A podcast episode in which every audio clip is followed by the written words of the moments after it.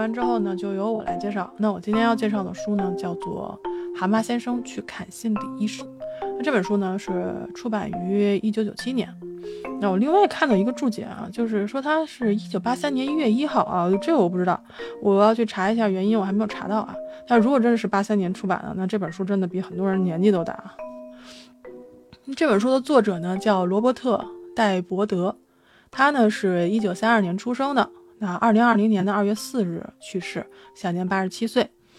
他是毕业于剑桥大学塞尔文学院，是一位经验非常丰富的心理学研究者和临床实践者。我也看过他的照片啊，是一个非常慈祥的，笑起来非常慈祥的老爷爷。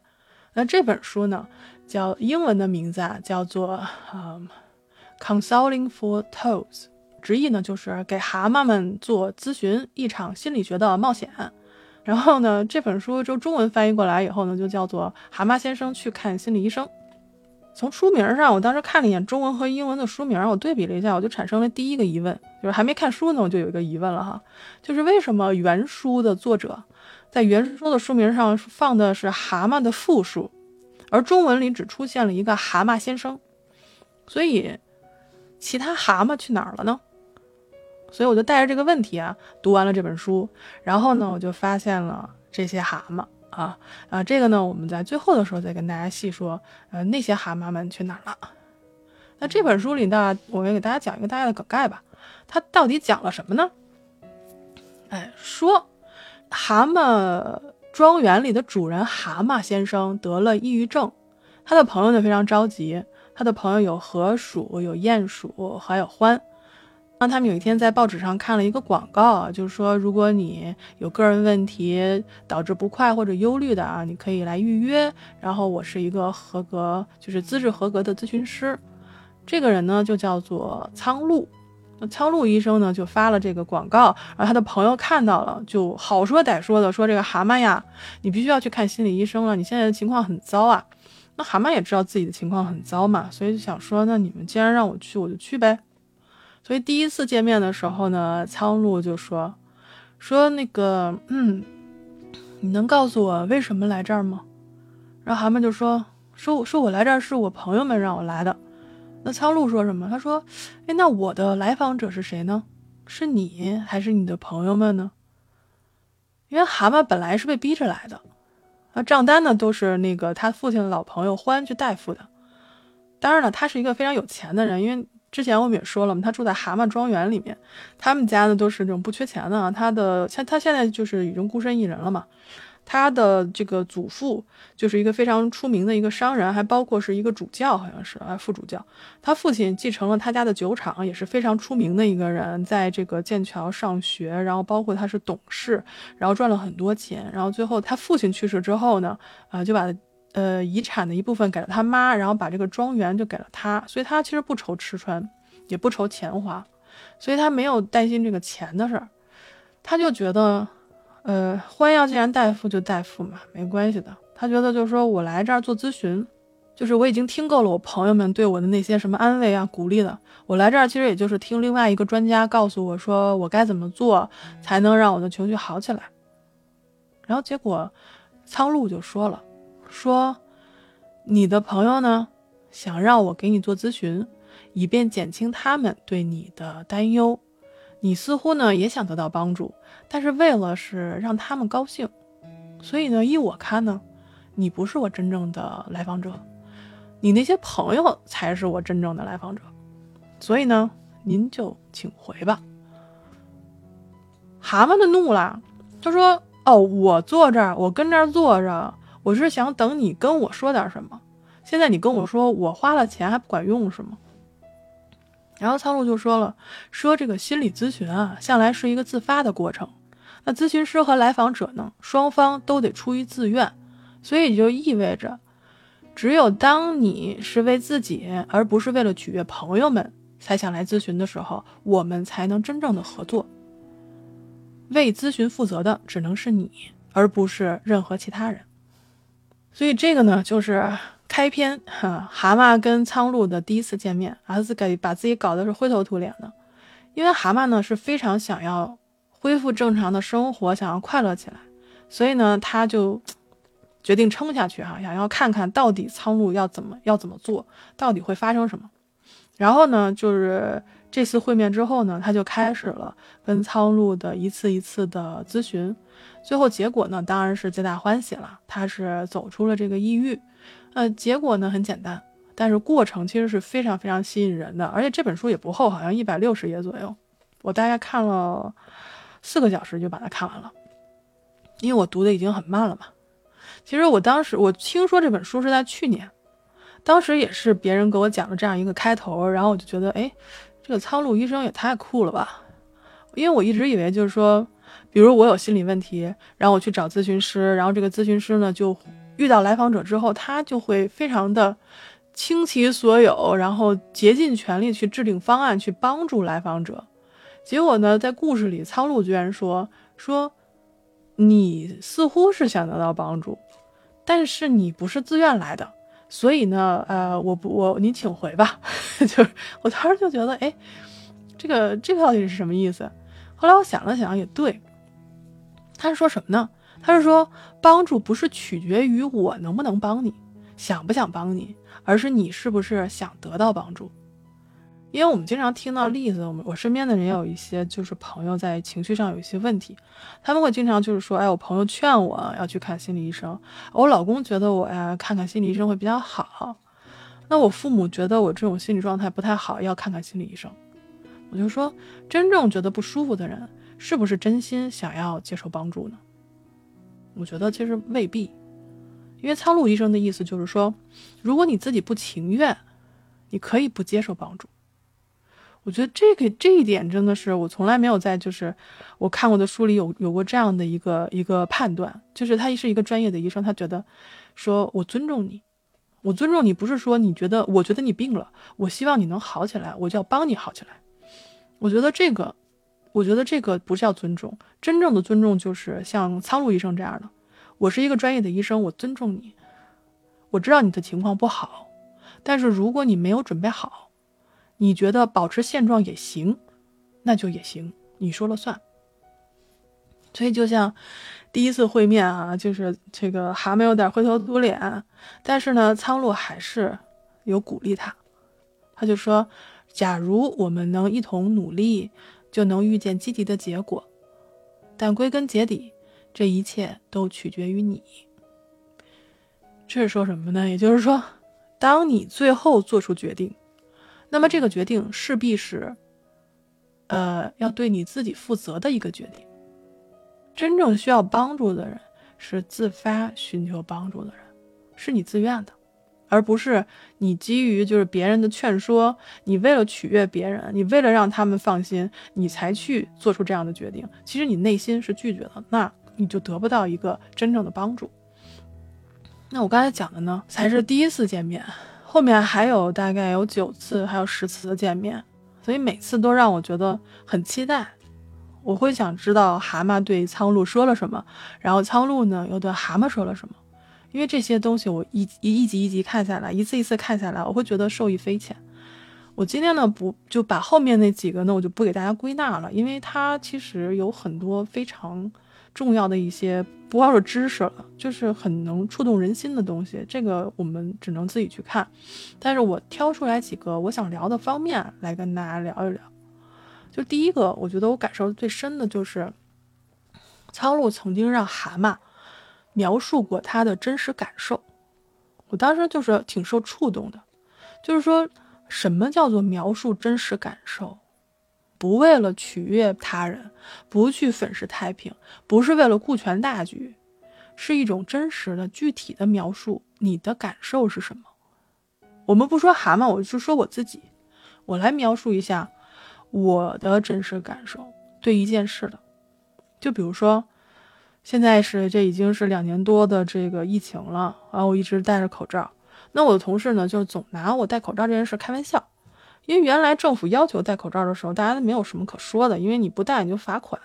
但是，一旦政府说了不用戴口罩，大家都很开心。然后还有人开心的跑来跟我说啊，不用戴口罩啦。你就是我戴着的时候，他会来说，哎，不用戴口罩了。然后就心想说，那政府说不让戴口罩是怎么？是因为他们患了病毒不传染了吗？啊，当然了，我们不拿这个开玩笑，我们还说回这个事儿，就是我后来每天戴口罩上班，有一个同事每天早上都会用这件事来跟我开玩笑。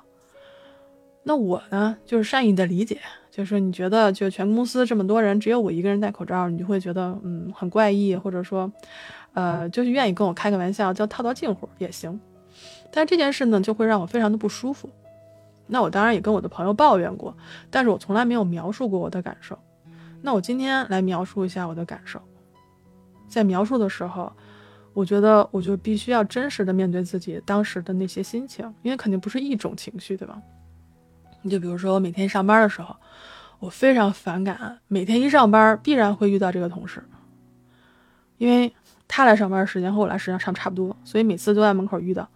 然后每次跟他打招呼，我都已经预见到他一定会对口口罩和这个新冠这件事情做出一些，呃，这个非常不好笑的笑话哈。那我一开始我也就不太理会，然后就走进办公室了。但事实上我的心里是非常不舒服的。那我有哪些感受呢？第一，我感受到非常气愤，我就觉得他是怎么没脑子吗？就是你不懂得尊重别人的选择吗？这是一种气愤。还有呢，我觉得恐惧。就是因为全公司这么多人，只有我一个人戴口罩，会不会其他人也会？就是只不过他没说出来，只是他他有，只是这个人说出来，而其他人也是觉得对我戴口罩这件事非常歧视，或者只是没有来得及，或者没机会出言讽刺呢？这是恐惧。还有我会觉得很委屈，我是觉得面对病毒，我选择了戴口罩去保护自己和家人，这个东西真的这么难被理解吗？之后我感觉非常挫败，就是大家已经一起经历了两年多的这种大传播之后，依旧会有人不接受另外一部分人选择戴口罩这件事情。在之后，我依旧感到非常愤怒，就是在我们有一个同事确诊之后，因为他跟其他的就是各个部门都有联系嘛，全公司突然早上起来就一致戴起了口罩，而那位同事也不再跟我开这个玩笑，但这种情况。只持续了一天，第二天，大家把这件事儿都忘了，所有人把这口罩都摘了，就好像那个同事被确诊了，好像只有第二天戴口罩才能防御一下这件事。我不懂，所以像这种反感、愤怒、恐惧、委屈、挫败，再加上一个愤怒，它就是一个循环。然后我就在想，我描述了这些情绪之后，我能干点什么呢？我能为之做出什么而感到就是改变呢？所以我就决定，就是说我要尊重自己的选择和决定。当然了，我后面还有一句“去他妈地”，我就不想说了。但是就是，但我也说了。所以我就觉得说，在看那个故事，要求你真实的描述自己的感受的时候，是因为对方真的关心你当时的一种心理状态，而你去描述这件事情的时候，就是对自己心理状态的一个审视，不是只是情绪化的。去去说他为什么这样对我，一直去反问自己他为什么这样对我，而是说要真正的去面对自己，去看到自己。所以我觉得就是建议大家都试一下吧。如果你有不舒服的时候呢，可以尝试着去描述一下自己的真实感受，或许呢会有帮助。那第二个我想跟大家聊的呢，就是看书的时候我会不断的问自己一个问题，就是我到底是不是个成人？当然了。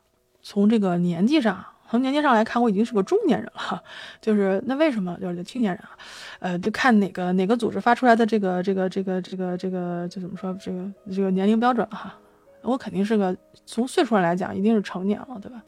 但是呢，我为什么还要问这个问题呢？是因为故事里面提到了三种状态。他提到三种状态是什么呢？就是儿童自我状态、父母自我状态，还有成人的自我状态。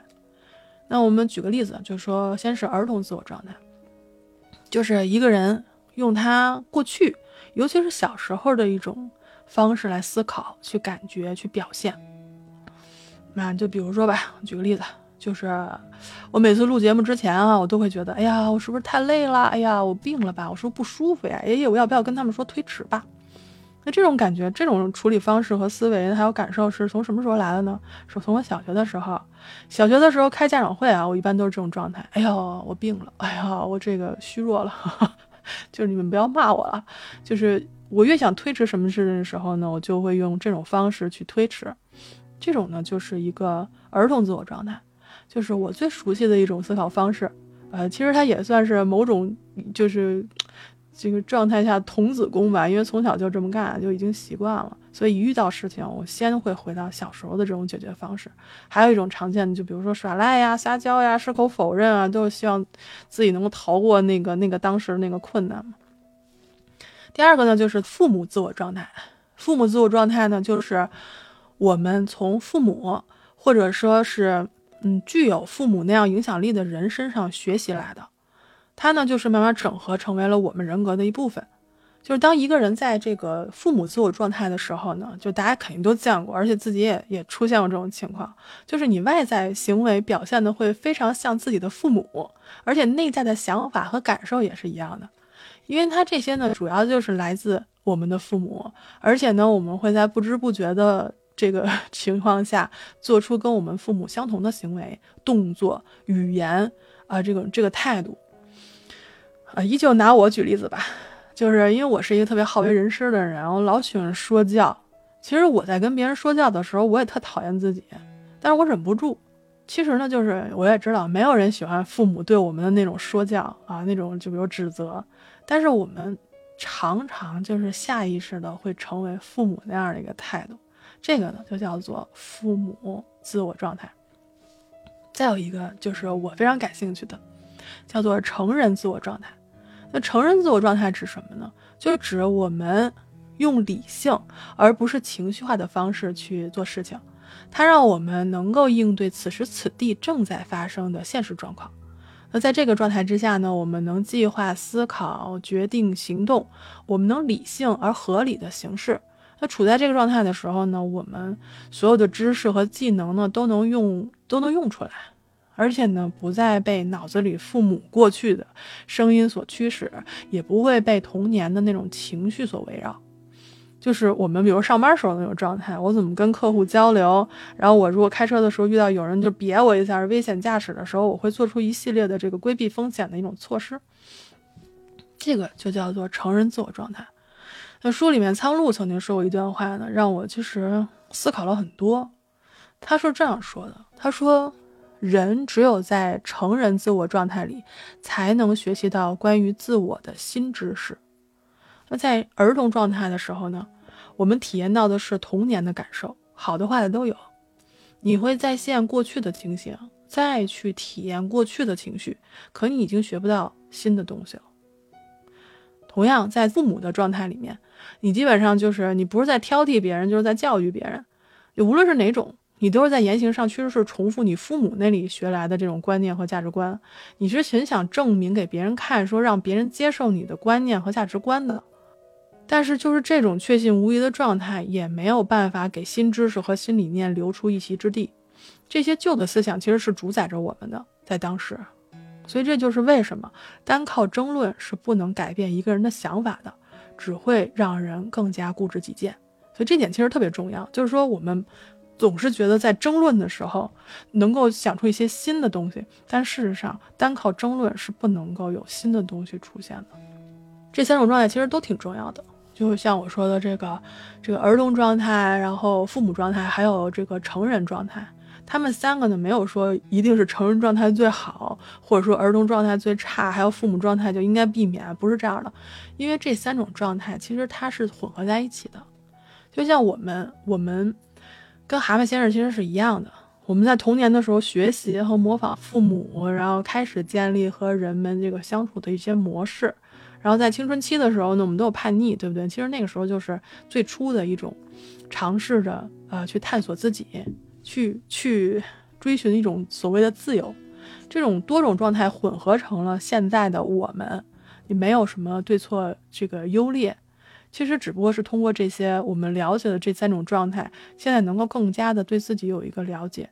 而且呢，我觉得，呃，我看到这三个状态之后呢，我会开始思考，怎么样通过这三种状态去理解别人出现这三种状态的时候，怎么样去跟我说话，然后怎么去面对这个世界的规则啊，这些我觉得是值得反思的。然后最后呢，其实我想分享的就是一点呢，就叫做。书里提到的人生坐标、自证预言，还有心理游戏，啊，这三个啊，这个我刚才说说一个啊，不是说我不识数，是因为我其实这三个都想讲，但是我又觉得讲太多呢，这个节目时长有点长。嗯，那我们就把它归归结成一个吧。说什么呢？其实总体来说吧，就是苍鹭医生说哈，他说呢，就是我们从出生到大约四五岁的时候发生的一切，都对你影响深重，还影响了你后来的成长，牵涉到你怎么去看待自己和别人。而这种影响呢是普遍存在的，就是因为就是小时候处理事情的这种方式和态度，形成了你对这个世界特有的看法，而对我们而言，这也就是我们看待事情的唯一方式了。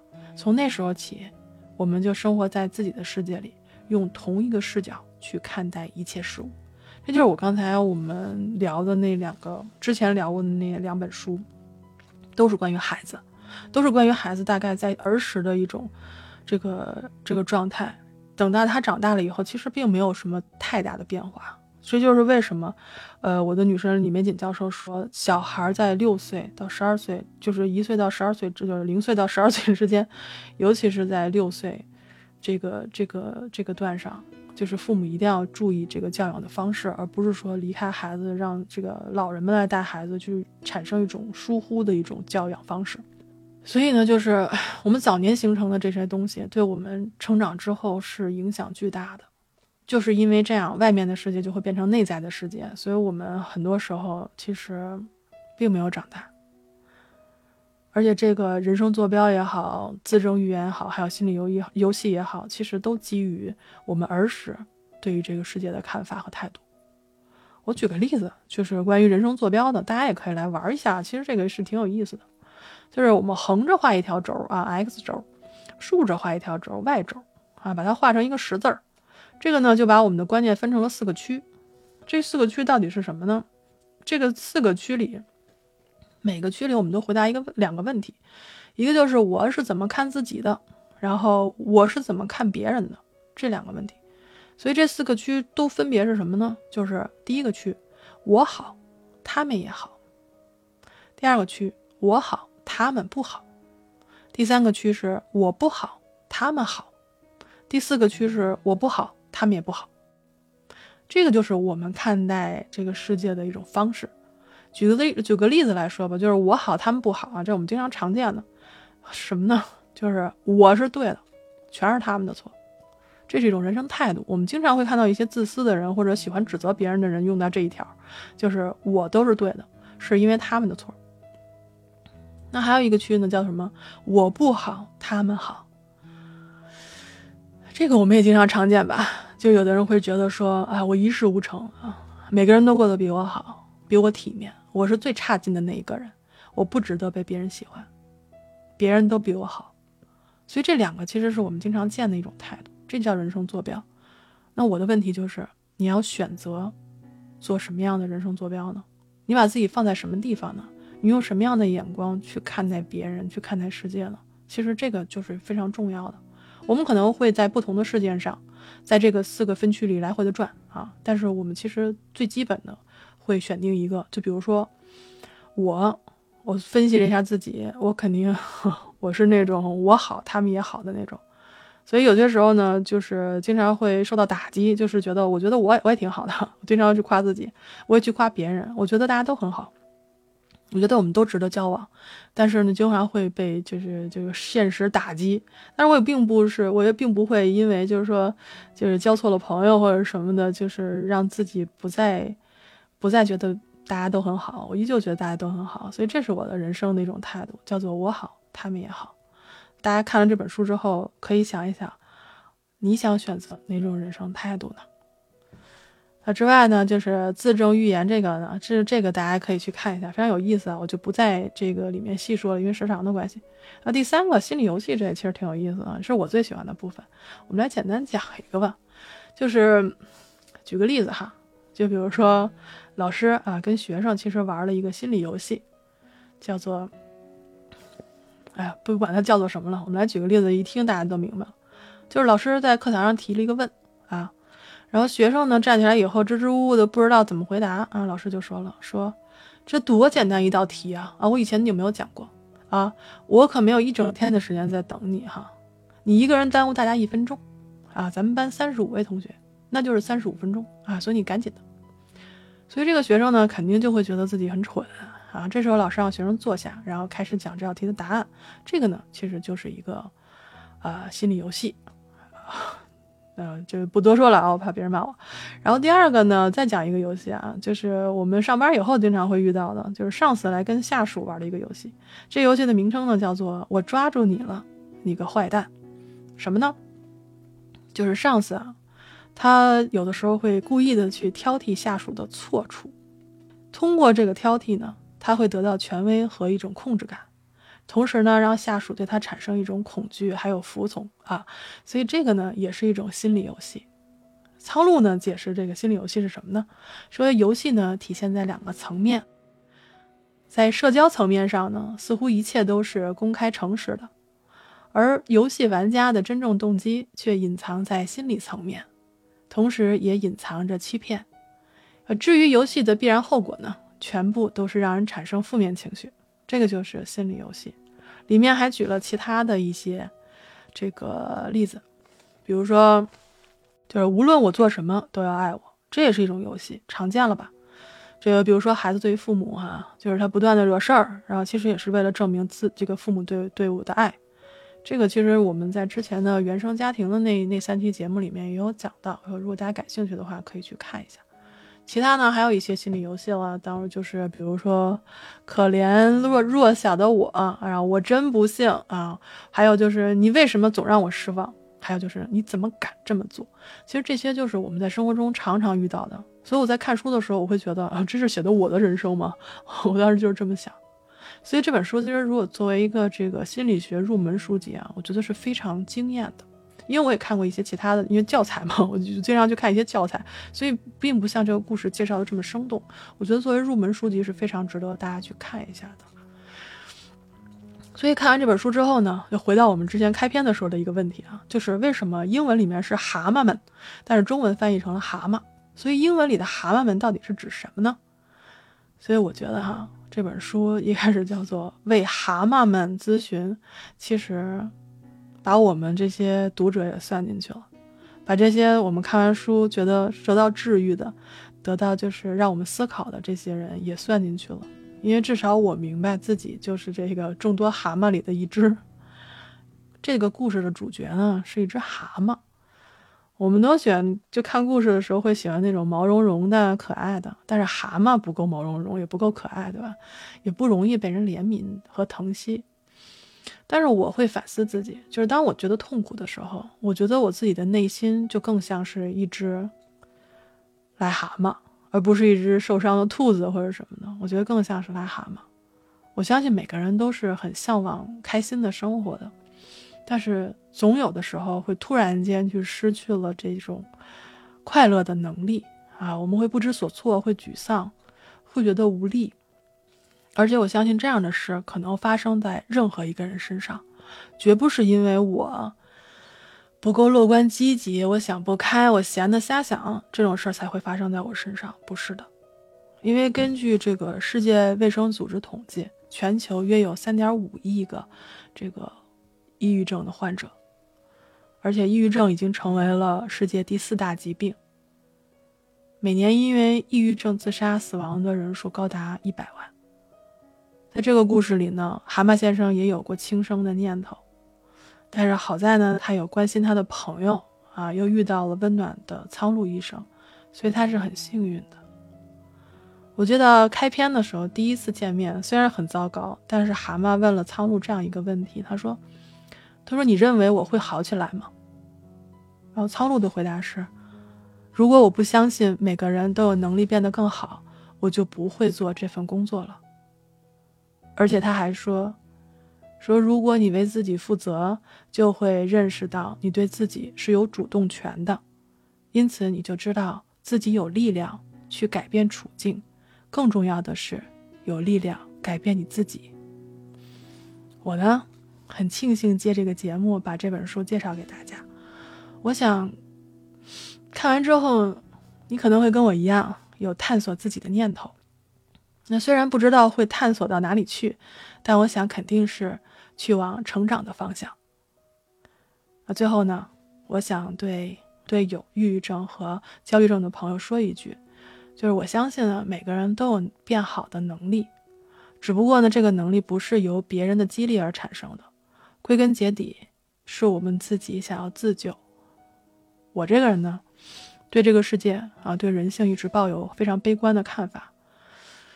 啊，即便如此啊，但是我也在看这个《指环王》的时候，非常赞成里面的一段话。我不知道大家还记不记得，有一次呢，这个 Frodo，就是那个把魔戒要带着魔戒去扔到那个火山里面的那个那个矮人，他跟他的这个随从山姆说：“我做不到，我办不到，我很痛苦，我看不到前路。”这时候山姆说了一段话，我一直记得，我把它写在我的本子上。他是这么说的，我把它翻译一下。他说：“我知道，这很不公平，我们本来就不该来，但是我们还是来了。就像我们以前听过的那些精彩的故事，歌颂的伟大的事迹，那故事里面充满了黑暗和危险。有时候你不想知道结局，因为怎么可能会有 happy ending 呢？就发生了这么多可怕的事情，这个世界。”怎么可能回到从前那样呢？但是我相信，故事里面最后可怕的阴影终究会消失，就连黑暗也会消失，崭新的一天将会来临，太阳也会散发出更明亮的光芒。这才是让人永生难忘、意义非凡的故事。同时，我们太年轻，不明白为什么，但是经历了这些，我想我明白了。我现在弄明白了，这些故事里的主角有很多机会半途而废，但是他们并没有，他们决定勇往直前，因为他们抱着一种信念，那就是在这个世界上存在着某些美好的事物，值得我们奋战到底。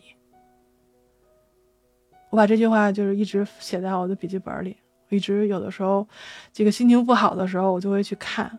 就是觉得，这个世界上一定存在着某些美好的事物，值得我们奋战到底。而我希望，这些美好的事物里就有我们自己。所以，这就是我今天想要介绍给大家的书，叫做《蛤蟆先生去看心理医生》。好，我介绍完了。你俩有啥想说的不？我觉得你讲的挺好的，而且我们今天好像我们三个分享的，其实开始以为没有什么关联，其实好像或多或少有一些关联，就是跟那个，呃，孩子啊、幼时啊这些，好像都有一些有一些连接。没想到，真的没想到，我当时在在准备这三本书的时候，我也觉得，哎，怎么好像确实好像有这方面的啊，就是。再聊一聊，好像就更更深刻了，所以我觉得很很巧妙的一次。这就是缘分，这就是做了这么多期节目以后的产生的默契。嗯，我们又产生了磁场，就在选书的时候，那些书都自己跑到我们面前说：“看我吧，看我吧。”不错，这本书这本书我在那个就是有那个就是推出榜，有时候就是你你你你讲这本书，他有时候也会推。所以，嗯，应该值得一看。对，因为它是一本，就是说你可以通勤的时候看，因为它就一百六十页，看看就没了啊，四十分钟不是四个小时，看看就没了。但是它里边会有一些东西，就是跟我们特别有关系，就是我们遇到过的，比如我跟我们跟我们的父母，我们跟我们的朋友。尤其是就是蛤蟆先生的朋友们，并不是说一些可爱的，然后这个就是爱心泛滥的，愿意关心朋友的那些，不是，他们每个人都有自己的缺点，就是要么就是属于像父亲一样那种，就是跟老干部似的，要么就是属于那种有点无理，然后就是有点自大的，要么就是有一些自卑的，所以就是你会你会在这些人身上，这些动物身上看到我们身边的人，看到自己内心的一些不同的角度。所以我就觉得，嗯，这本书真的是很棒，啊，这本书的名字叫做《蛤蟆先生去看心理医生》啊。刚才这个，呃，包打听也在问，所以这个这个书名，而且这本书应该是在，呃，微信读书上会有，可以大家搜一下啊。就是如果喜欢的话，可以买一本实体书，可以收藏一下，我觉得是非常值得的。好，那我们今天的这个读书会就到这里，然后非常感谢大家的收听，也感谢现在现场的这些朋友们一直在听我们分享。那如果你听了我们的分享之后，有什么想对我们说的，我也希望大家能在下面给我们留言，然后说一说你对这几本书的看法，说一说你生活中发生的事情。我们非常期待能够看到你在评论区里面跟我们讲话。好，那我们今天的节目就录到这里啦，然后我们就下期再见，大家拜拜，拜拜。